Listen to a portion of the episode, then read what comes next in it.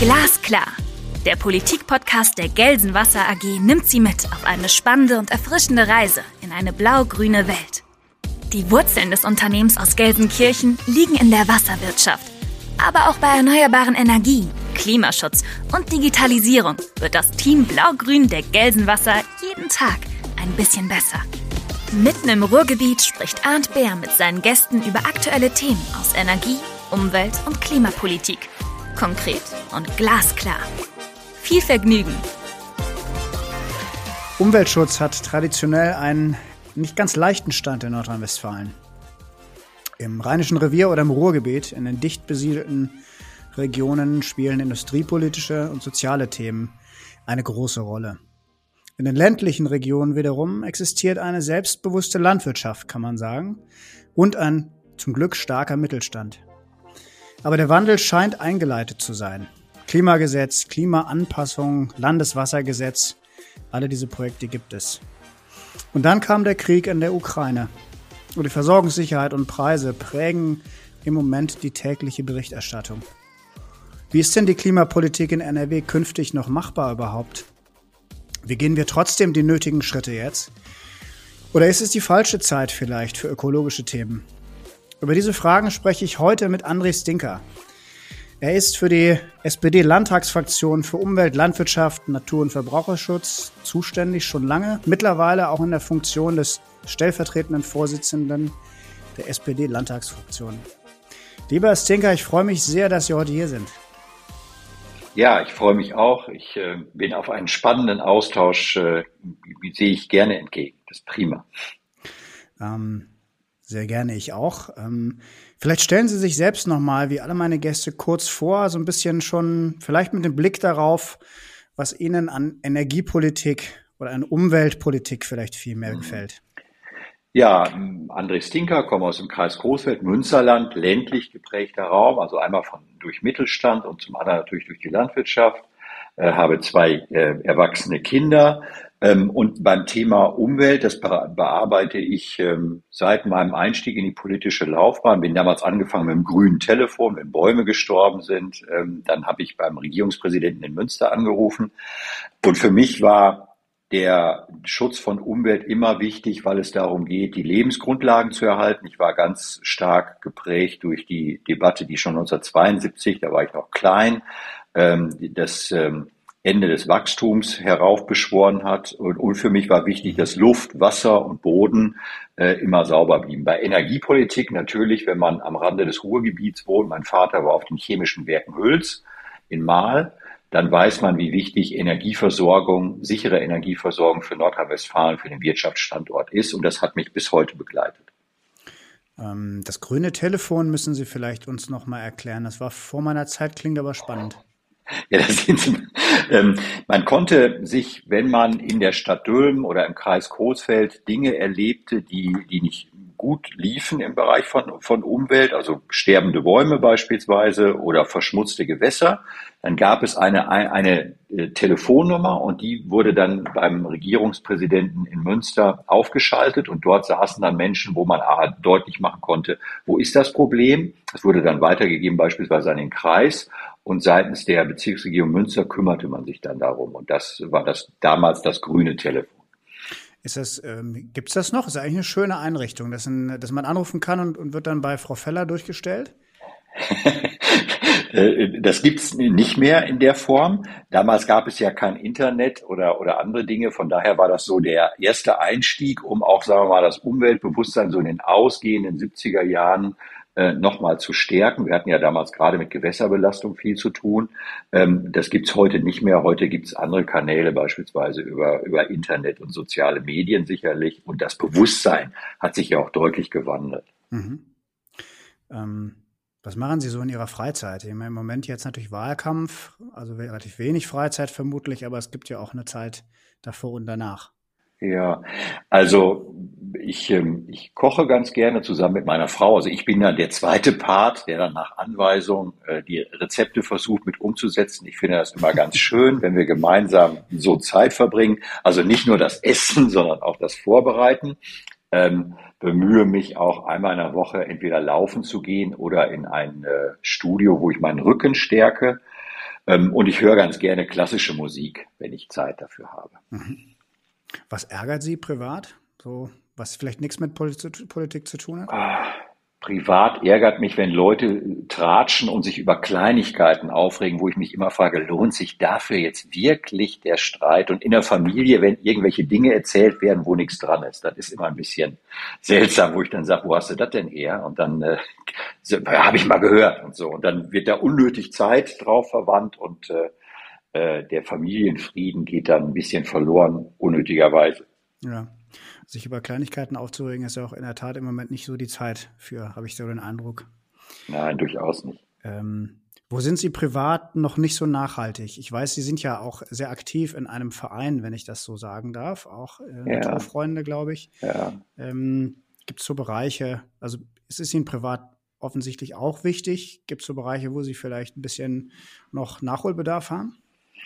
Ja, also ich bin ja Chef der Naturfreunde hier in Nordrhein-Westfalen. Das hat viel mit äh, Naturverbundenheit zu tun, mit Umweltbildung, die ist ja auch sehr wichtig. Und, und ja, schwierig ist immer das Thema Reisen. Ich verreise doch sehr gerne. Und das ein oder andere Ziel erreicht man eben nicht mit dem Fahrrad. Äh, das äh, ist nach wie vor ein großes Problem.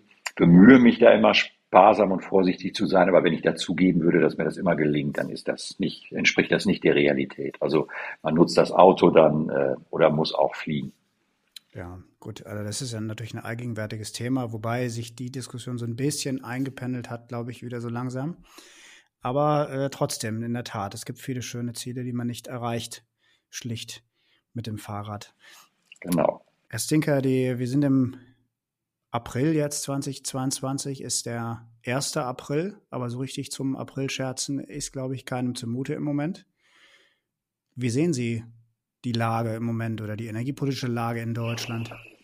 Also ich bin noch, bin noch ganz äh, gefangen von ähm, der Ausrufung der ersten äh, ja, Vorwarnstufe, was die Energieversorgung angeht, durch Wirtschaftsminister Habeck.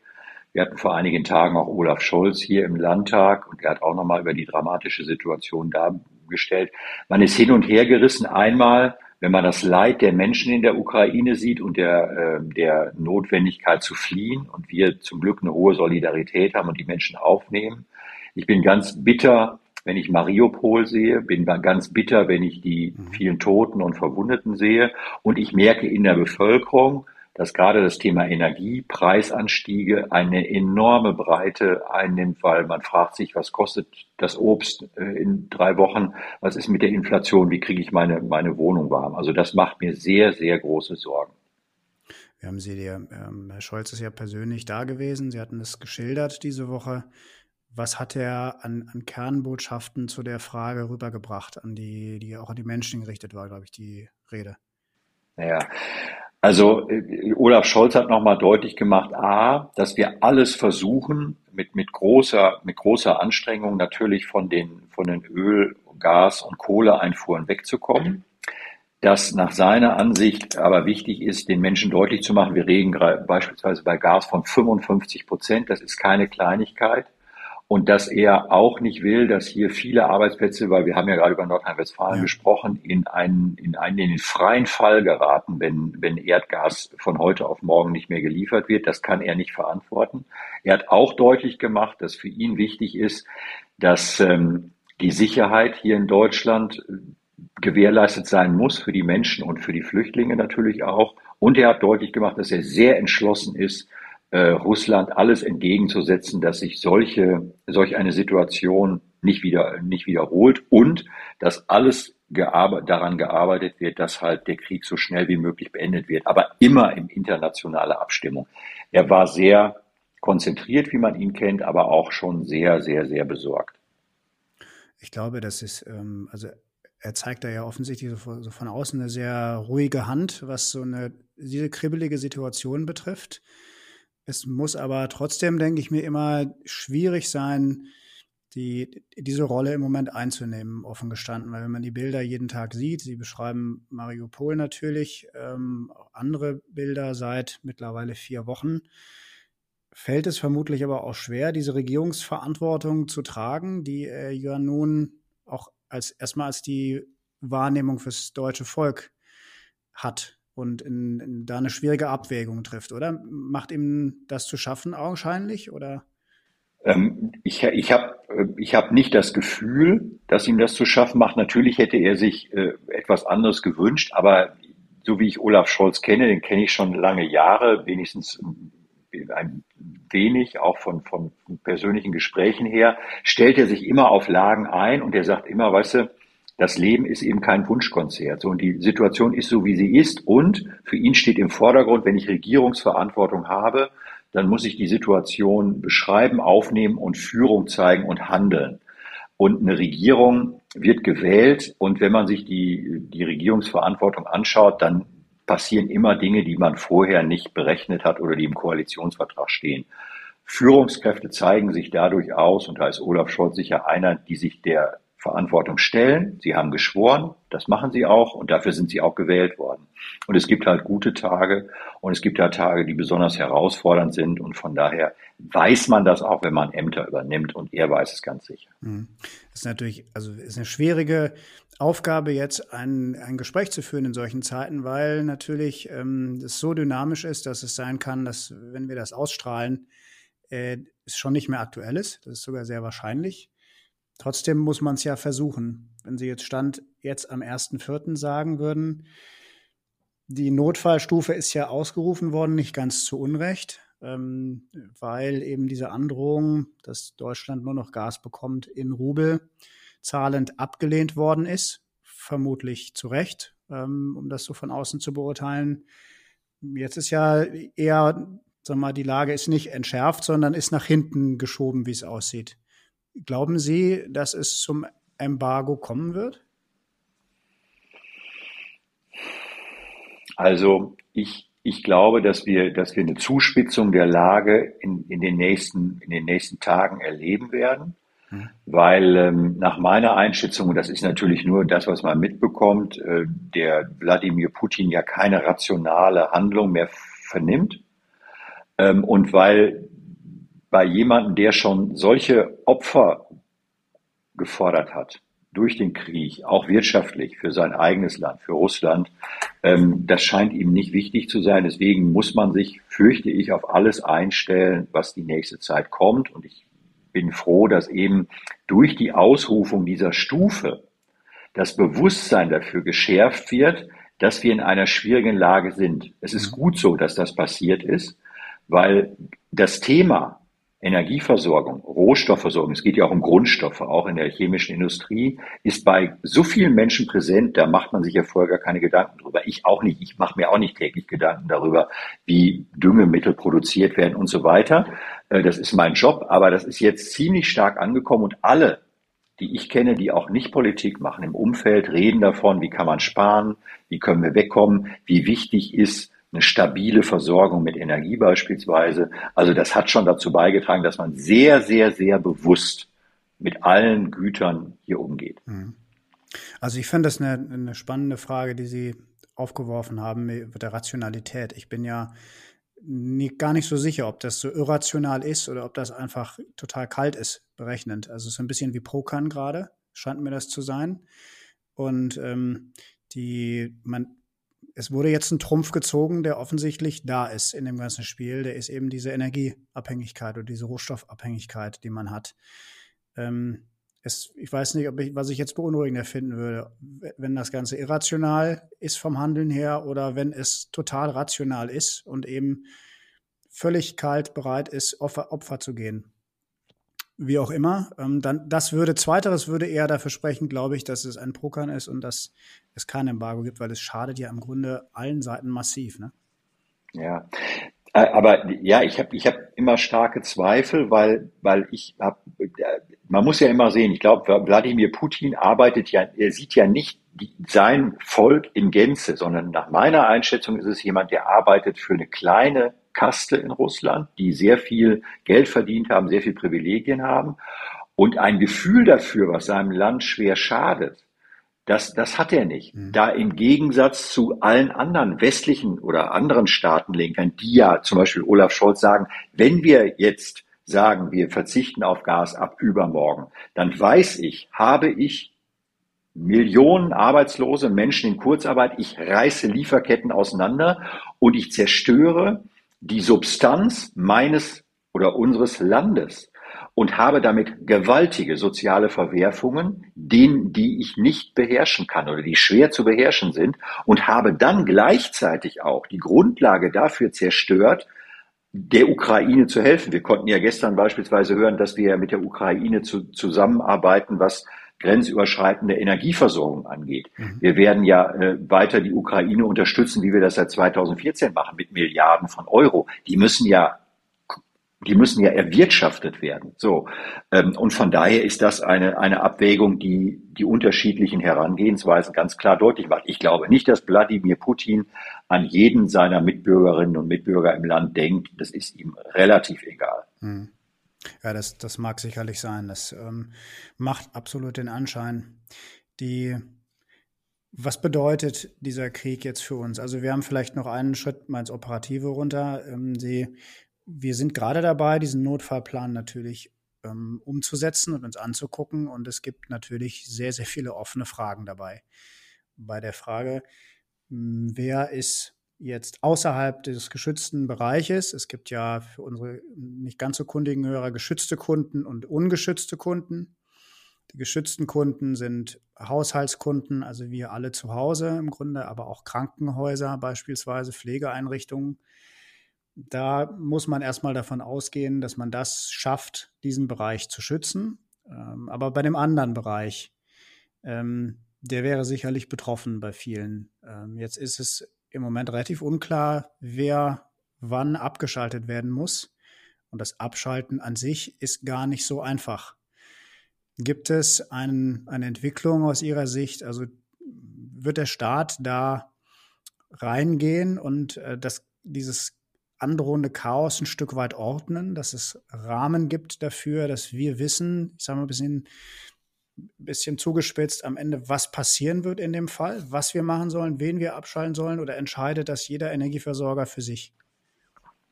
Also wenn, wenn ich da richtig informiert bin, ist es so, dass die Bundesnetzagentur jetzt in, ähm, in, in Kürze auf viele Unternehmerinnen und Unternehmer zugeht. Ich hatte auch ein Telefonat mit der IAK Nordwestfalen beispielsweise, ist meine zuständige IAK, ähm, und wird, wird nochmal den Hintergrund des Unternehmens fragen, weil es geht ja darum, dass man nach Möglichkeit, ich hatte da vorhin von gesprochen, diese Lieferketten nicht zerreißt. Mhm. Jetzt muss man genau wissen, wie sind die Abhängigkeiten. Also ich will mal ein Beispiel bringen, wie mir das dargebracht wurde. Der gibt große Chemiekonzerne, die stellen als ein Nebenprodukt eine gewisse Zitronensäure her. Die ist ganz wichtig für eine ganz kleine Rapsmühle.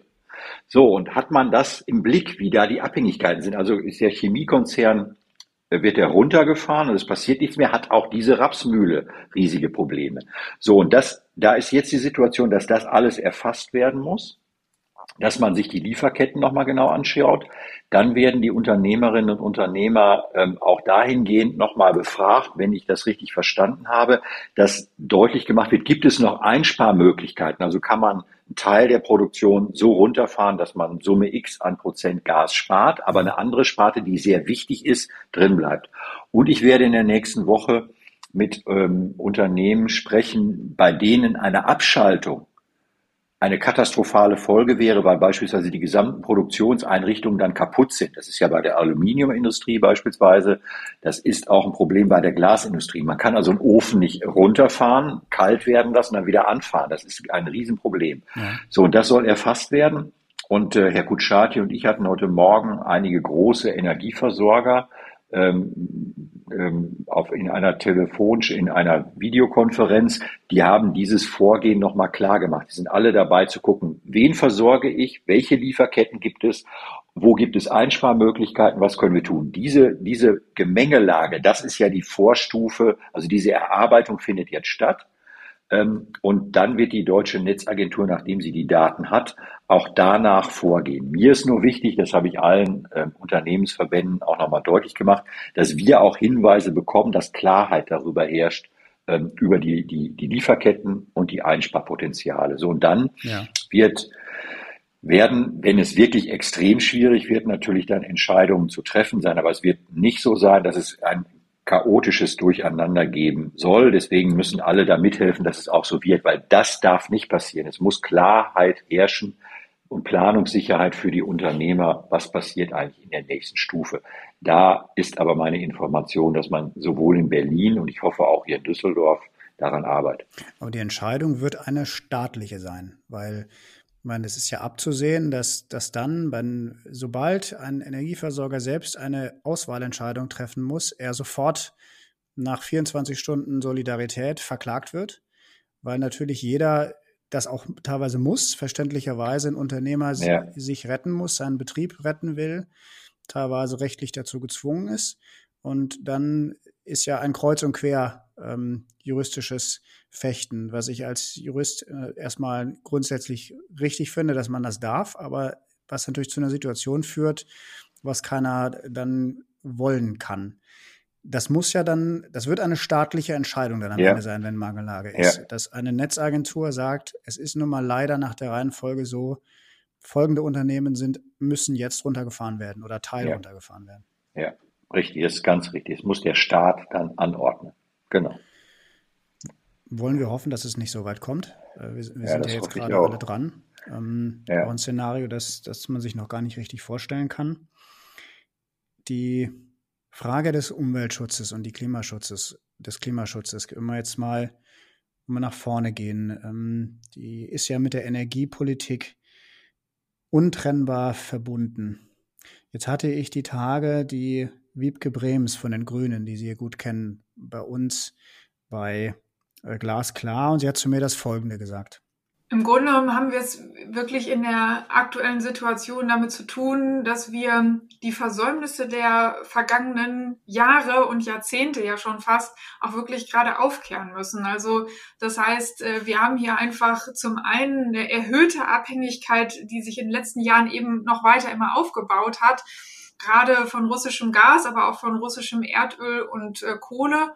Und äh, gleichzeitig ist der Ausbau der erneuerbaren Energien nicht in der Geschwindigkeit vorangegangen, wie das eigentlich notwendig und auch möglich gewesen wäre. Dann wären wir jetzt beim Klimaschutz schon weiter und dann wären wir auch bei der Abhängigkeit von Importen an einer anderen Stelle. Herr Stinker, teilen Sie diese Sicht auf die Energiepolitik im, im Land oder vielleicht im Bund, wenn man es mal trennt voneinander? Also ähm, ich glaube, dass wir, ich sehe das, sehe das ähnlich. Wir haben gerade was den Ausbau von Windkraft angeht, in den letzten Jahren sind wir zu zaghaft gewesen. Das ist gerade in Nordrhein-Westfalen der Fall gewesen. Stichwort Abstandserlass, vielleicht kommen wir da nachher noch zu.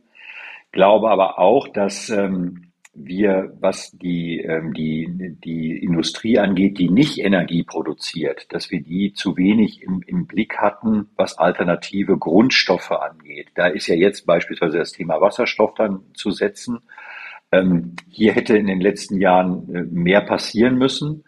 Ähm, insgesamt bin ich allerdings der Auffassung, dass man natürlich immer sehen muss, dass wir ein Industrieland sind und dass die Umstellungsprozesse, gerade bei, bei Rohstoffen für chemische Industrie, Aluminium haben wir gerade von gesprochen, deutlich schwerer zu ähm, diversifizieren sind als in vielen anderen Bereichen. Also bei Energieproduktion hätte man schneller sein müssen und auch können.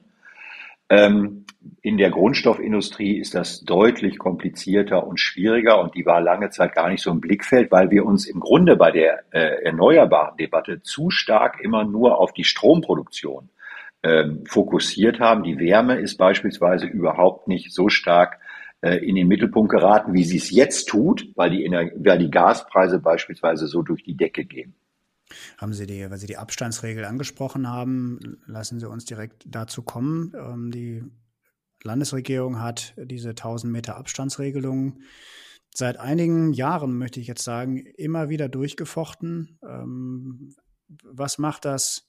Also was hilft das für Akzeptanz und ähm, wo geht die Reise hin? Sollte sich im, im Juni eine neue Konstellation ergeben? Hm.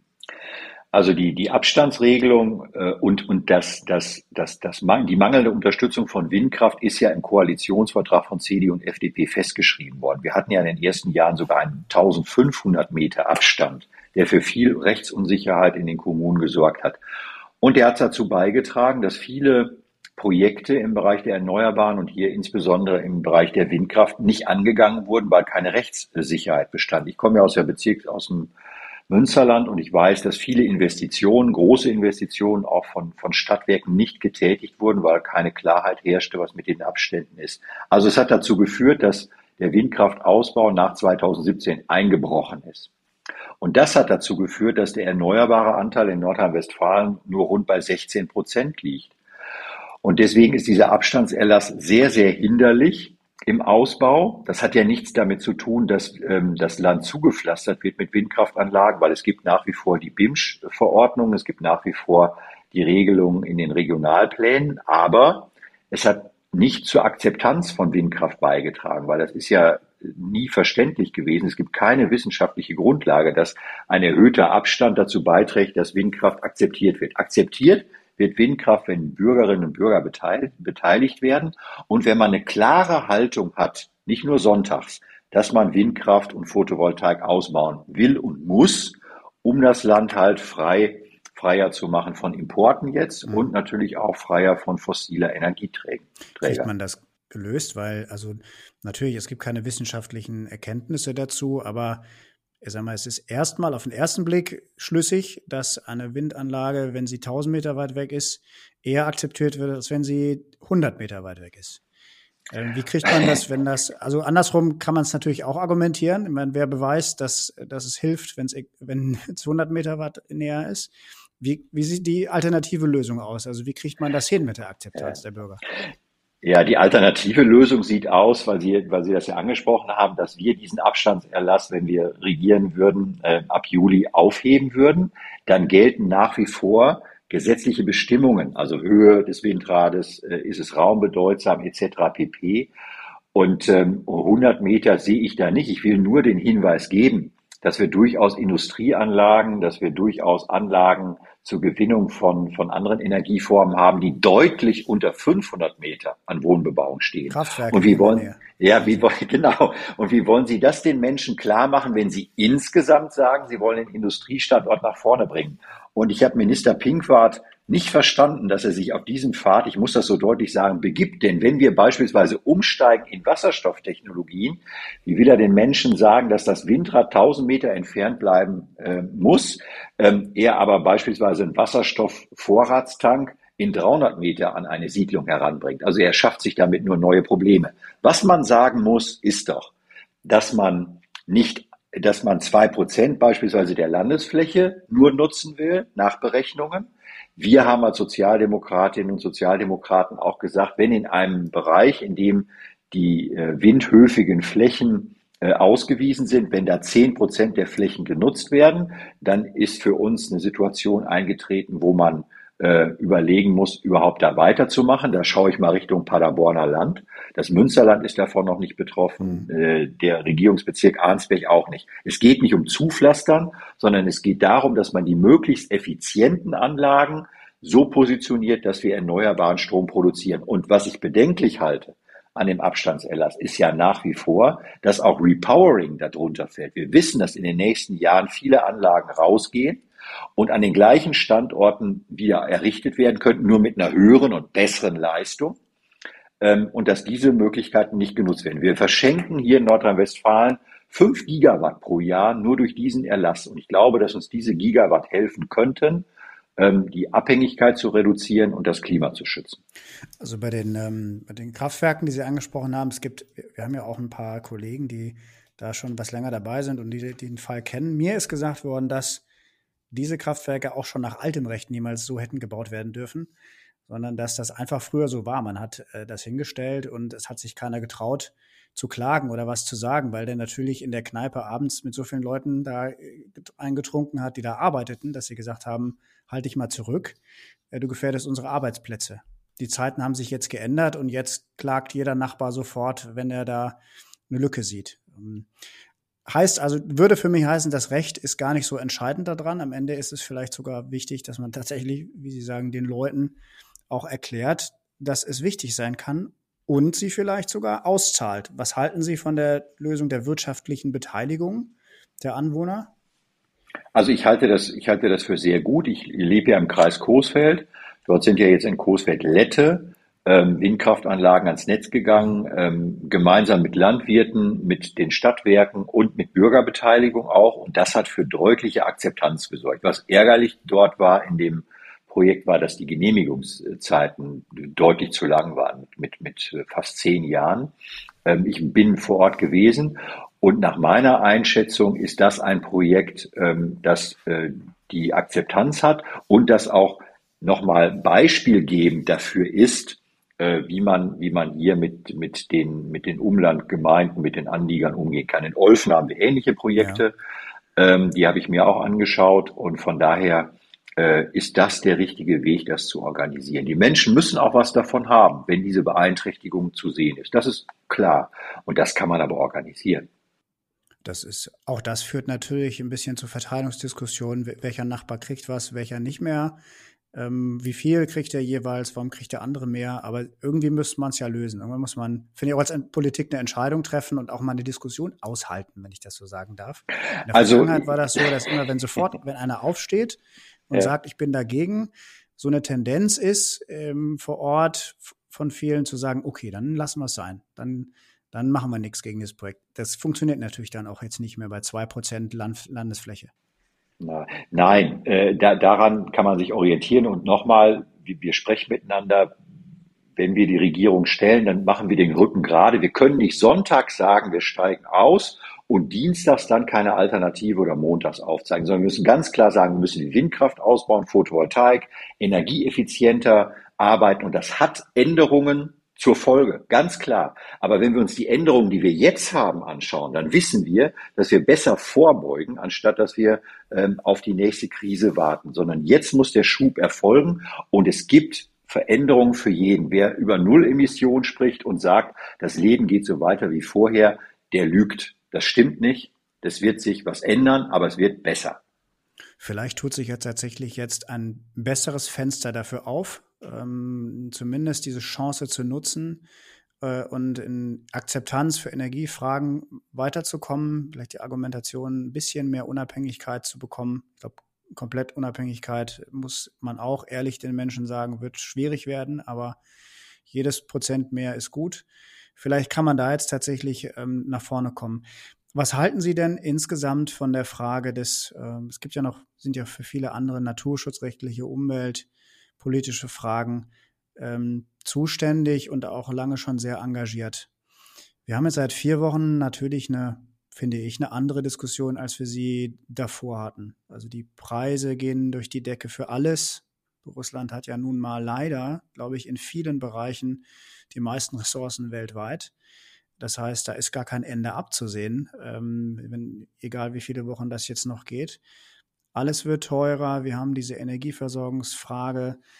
Industriepolitik ähm, macht sich jetzt große Sorgen. Wie, wie geht es weiter mit, mit, mit Umweltschutz und mit Naturschutzfragen im Moment? Agrarwirtschaft, vielleicht zur Frage noch dazu, auch die Diskussion, die Energiepreise, Ernährungspreise steigen. Wie, ähm, wie schaffen wir das da äh, auszugleichen? machen Sie sich Sorgen um die klassischen Naturschutzfragen? Also ich mache mir schon Sorgen, weil der eine oder andere versucht ja jetzt ähm, die Situation in der Ukraine gegen Klimaschutz und Ökologie auszuspielen. Das ist, finde ich, ähm, nicht gerechtfertigt, weil es geht ja nicht darum, dass wir das, was wir jahrelang erarbeitet, äh, jahrelang erarbeitet haben, ähm, Ihr Unternehmen ist ganz stark engagiert in, in, der, in der Gewässer, eine, eine große Säule in der Gewässerreinhaltung und so weiter. Wir haben hohe und gute Standards, die ja die Lebensqualität und die Lebensgrundlage sichern sollen. Und wie man das jetzt vor dem Hintergrund eines Krieges häufig über Bord wirft, finde ich, finde ich nicht angemessen. Wir haben ja nach wie vor, trotz des Krieges, die Situation, dass wir ähm, das Klima schützen müssen. Das 1,5 Grad Ziel ändert sich ja nicht. Ähm, und wir müssen ja dafür sorgen, dass nach wie vor Fluchtursachen bekämpft werden, dass Erneuerbare ausgebaut werden, dass Klimaanpassung, spreche ich auch Sie an, ähm, blaue und grüne Infrastruktur, das wird ja weiter passieren. Es geht ja um Lebensqualität, um Lebensverbesserung. Also das halte ich für völlig falsch, ähm, das jetzt ad absurdum zu führen. Wir halten an diesen Standards fest weil es geht, wie gesagt, um diese wichtigen Formen. Wir haben in der Landwirtschaft die Debatte jetzt die letzten Tage erlebt, dass ja gesagt wird, ja, wir müssen ja jetzt mal davon Abschied nehmen, dass wir vier Prozent der, der Stilllegungsflächen jetzt unter den Flug nehmen, um die Versorgungssicherheit zu gewährleisten. Mhm. Die Ukraine hat viele Länder mit Getreide beliefert, gerade in Afrika, gerade in, in den Bereichen, in denen ähm, Ackerbau etc. pp. schwierig ist die Bundesrepublik Deutschland, also auch Nordrhein-Westfalen, wir haben einen hohen Grad der Eigenversorgung. Wenn wir helfen wollen, dann müssen wir uns an die eigene Nase fassen und mal überlegen, warum wir 60 Prozent des Getreides beispielsweise in die Fleischindustrie geben. Wenn wir ernsthaft wollen, dass wir den Menschen helfen, wir werden den Menschen in der Sahelzone nicht mit Schweinehälften helfen, sondern mit Getreide. Dann müssen wir eine andere Debatte führen. Wir müssen dann sagen, ähm, das Getreide, das wir hier verfuttern, muss dann auch äh, in Getreide umgearbeitet werden, weil wir reden ja über das Jahr 2023. Die Saat ist jetzt drin für 22. Wir reden also über das nächste Jahr, dass wir dann Getreidearten anbauen, mit denen die Menschen Brot backen können. Da hilft uns nicht, wenn wir die Flächen, die wir dann äh, stillgelegt haben, nutzen, damit wir hier ähm, das in, äh, in Fleisch umsetzen. Also das ist schon mal der völlig falsche Ansatz. Mhm. Und zweitens müssen wir deutlich machen, dass wir dem Welternährungsprogramm beispielsweise unter die, unter die Arme greifen. Aber die Naturschutzgrundlagen, und wir haben ja hier im Landtag die Diskussion gehabt, die Düngeverordnung auszusetzen, wie man da den Zusammenhang ähm, setzen will, das finde ich schon abstrus. Und ich finde es auch verantwortungslos. Weil wir sind angetreten, dass wir ähm, die Welt schützen.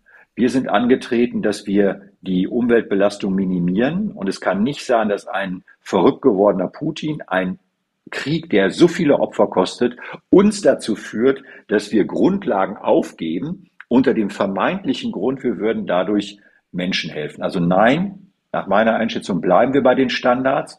Wir können über Getreide reden, aber dann muss das Getreide auch angebaut werden und nicht verfüttert werden, sondern es muss dann direkt für die Versorgung der Menschen dienen, wenn wir helfen wollen. Darüber kann man reden, aber nicht, dass wir so tun, ähm, als können wir alles so weitermachen. Das ist, das ist der völlig falsche Ansatz und ich finde den Ansatz auch sehr, sehr schade. Also das hieß ja, dass man auf den Flächen oder auf Teilen der Flächen, in denen jetzt Futterpflanzen, klar ausgesprochen, ähm, ange, angewachsen sind, ab nächstes Jahr dann andere Arten von Getreide dort anbaut. Geht das so einfach oder geht das ohne oh, Hilfe? Ich, ich, ich glaube, so, so einfach geht das nicht. Aber wenn man, wenn man sich darauf einigt, dass wir sagen, so, wir bauen da Getreide an und das wird nicht verfüttert und wir reduzieren mhm. auch unser Futtergetreide für, für fleischliche Produkte und wir wollen damit helfen, dann kann man da sicherlich drüber reden. Aber so zu tun, äh, dass wir im Grunde unsere Sicherheit, unsere Versorgungssicherheit dadurch aufrechthalten, halte ich für falsch.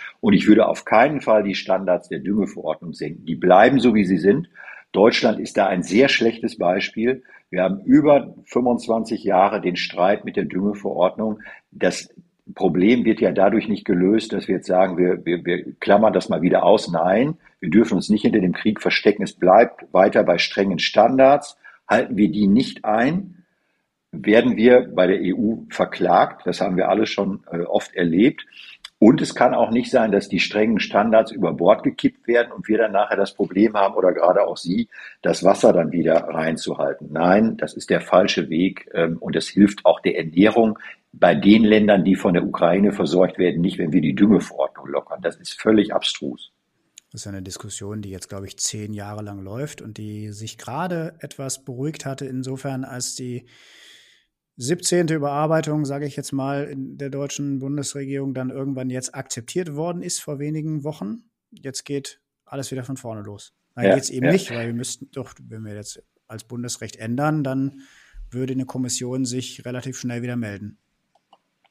Ja, die, aber die meldet sich ja nicht ohne Grund. Ich, es wird dann hier immer so von einigen getan, als, als wäre das so eine Überraschung. Nein, wenn wir, wenn wir die Standards nicht einhalten, dann meldet die sich zu Recht.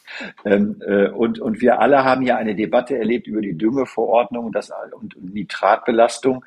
Die ist ja schon ewig. Das hat ja die Ministerin sogar zugegeben, dass es schon ewig ist. Nein, die Standards bleiben so. Wir müssen uns daran halten und wir werden sie nicht wegen einem irren Krieg aufgeben, weil wir haben eine Verantwortung für unsere Umwelt nach wie vor. Und wenn wir ernsthaft den Menschen helfen wollen, müssen wir andere Schritte einleiten als die, die häufig im Raum stehen. Wir hatten ja gerade jetzt zuletzt die, diese Überarbeitung der roten Flächen nach der NRW-Düngeverordnung. Also die Umsetzung auf Landesebene, wo dann, ich sag mal, vereinfacht rausgekommen ist, Nordrhein-Westfalen hat das nicht 100 Prozent richtig umgesetzt, wie es im Bundesgesetz ist. Eigentlich sind mehr Flächen Dünge geschädigt, Nitrat geschädigt in Anführungsstrichen. Und das sollte jetzt überarbeitet werden. Wird das jetzt noch gemacht oder wird das auf Eis gelegt erstmal? Also ich, ich, das Weiß muss ja nicht, gemacht werden. es muss, es, es muss ja gemacht werden, aber der Vorstoß, der ja letzte Woche ja auch im Landtag diskutiert wurde, von, auf Antrag von CDU und FDP, deutet ja darauf hin, dass man sich da rausschleichen will vor dem Hintergrund dieses Krieges. Und das ist ja nicht redlich.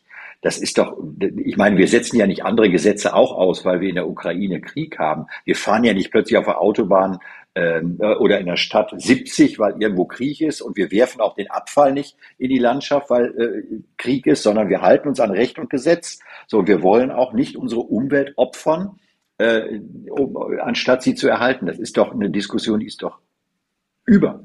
Das ist doch Unfug. Wobei 70 fahren wir jetzt demnächst ja wegen der äh, wegen des Krieges oder 100 zumindest.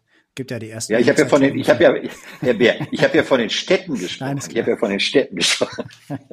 Ähm, also wir sind jetzt auch nochmal Hinweis erster Vierter. Wahrscheinlich in zwei Wochen ist es schon längst umgesetzt. Wir haben jetzt auf, aufgrund der ähm, der Abschaltreihenfolge und des Notfallplans werden wir jetzt natürlich Energie sparen und da kommt auch einiges an Initiativen ähm, aus der Bundesregierung, was man so hört. Und das ist sicherlich auch richtig so. Die ersten Diskussionen gehen natürlich auch wieder um das Tempolimit, was ja ein sehr emotionales Thema ist von allen Seiten, was aber, glaube ich, unstrittig etwas bringen würde an Energieersparnis. Ich glaube, so weit ja. darf man sich aus dem Fenster lehnen. Ja, also ich bin, bin, auch, bin auch deutlich dafür, dass wir das tun.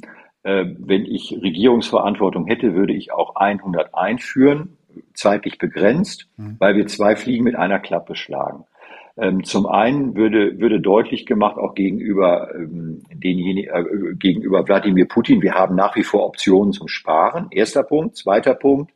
Ähm, ich würde das Ganze mit einem Monitoring begleiten und sagen, so, wir reden jetzt jahrelang über das Tempolimit, es bringt nichts, es bringt was und der ADAC ist ja da auch nicht mehr so ganz sicher, dass das nichts bringt. Mhm. Äh, wir werden das begleiten und gucken uns am Ende die Ergebnisse an, wie viel CO2-Reduzierung, wie viel Kraftstoffreduzierung habe ich eigentlich erreicht tatsächlich. Das ist ja wichtig.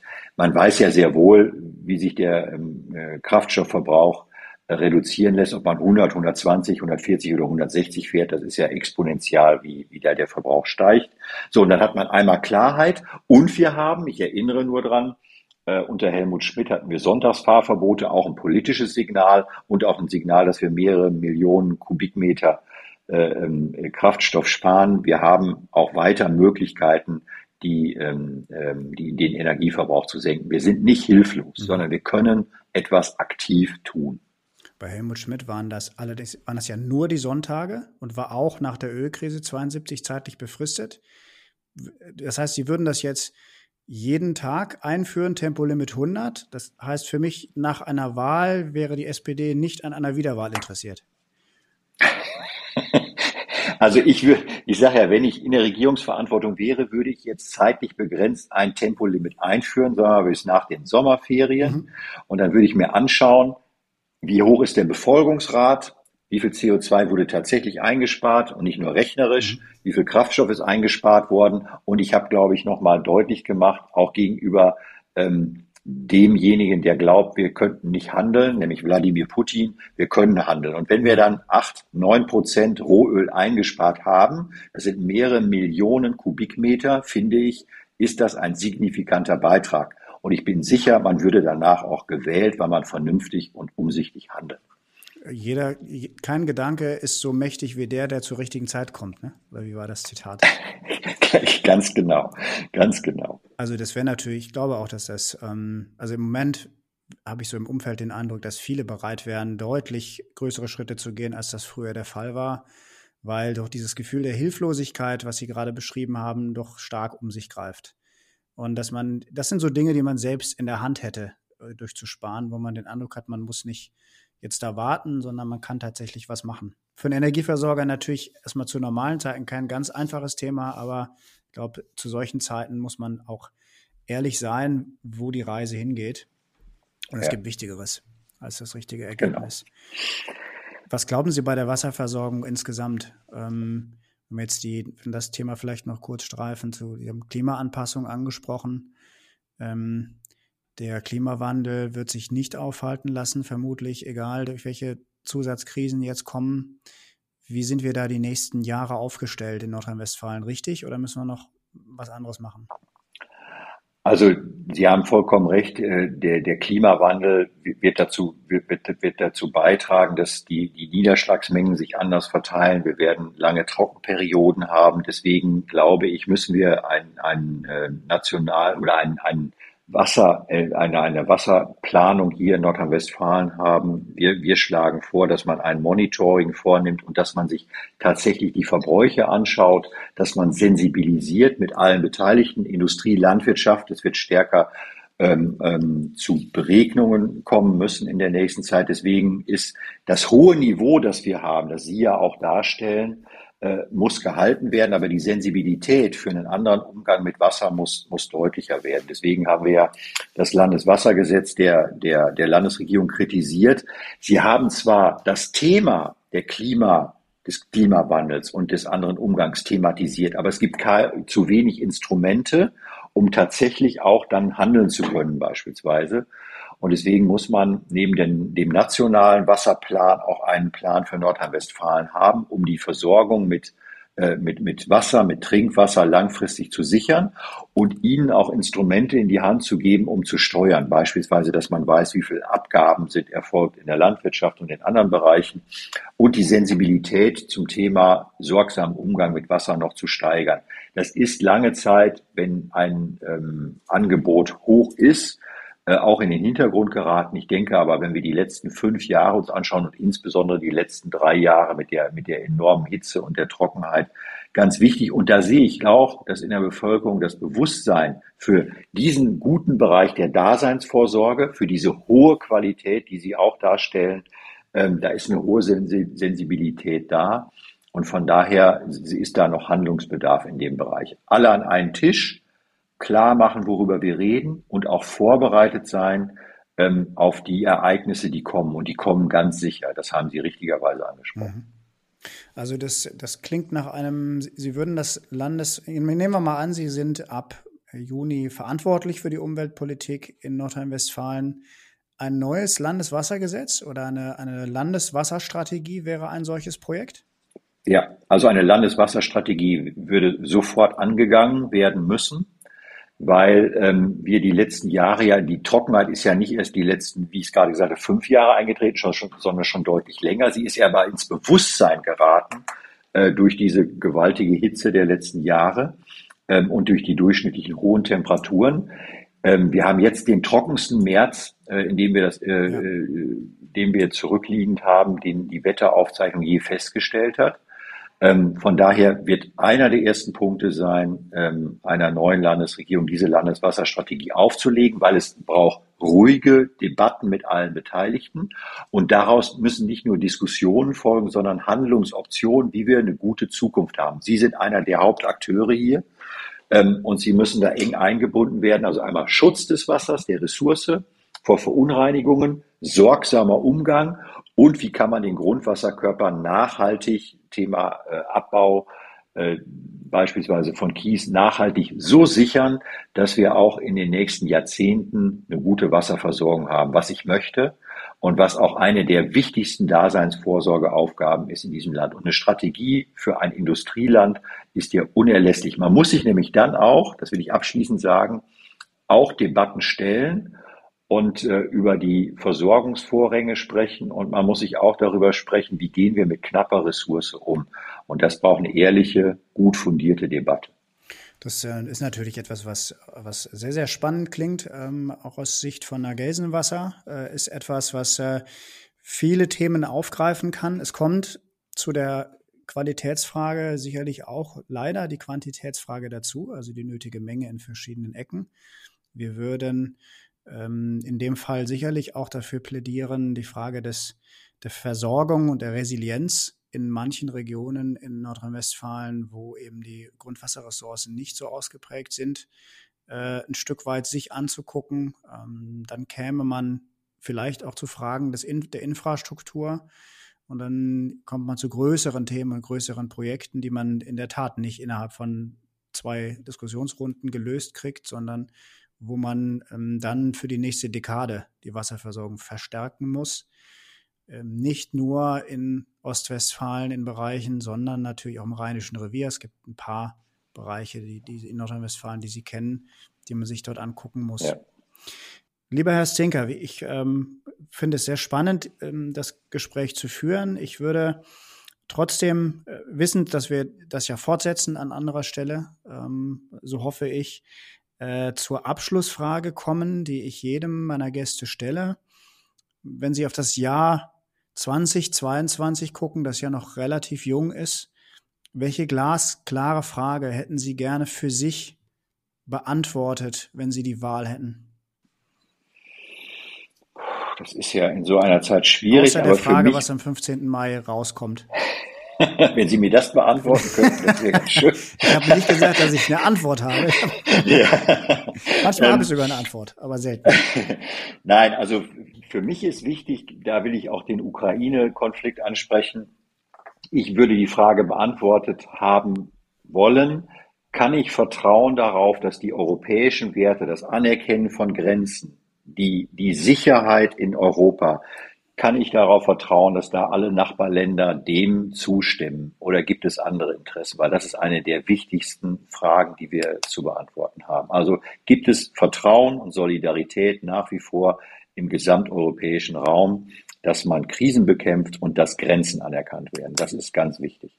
Aber das ist natürlich eine, eine sehr spannende Frage, die in, in, so in der Form noch gar nicht so oft gestellt worden ist, glaube ich, im, im Rahmen des, äh, des Ukraine-Krieges. Vielen Dank, Herr Stinker. Ich freue mich sehr über das Gespräch. Ich wünsche Ihnen natürlich, wie ich allen äh, meinen Gästen wünsche, viel Erfolg für die nächsten Wochen und hoffe und bin sicher, dass wir im Gespräch bleiben.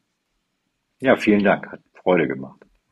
Das war Glasklar, der Politikpodcast der Gelsenwasser AG. Rund um Wasser, Energie, Klima und Digitalisierung. Wir hoffen, es hat Ihnen gefallen. Danke fürs Zuhören und bis zur nächsten Folge von Glasklar.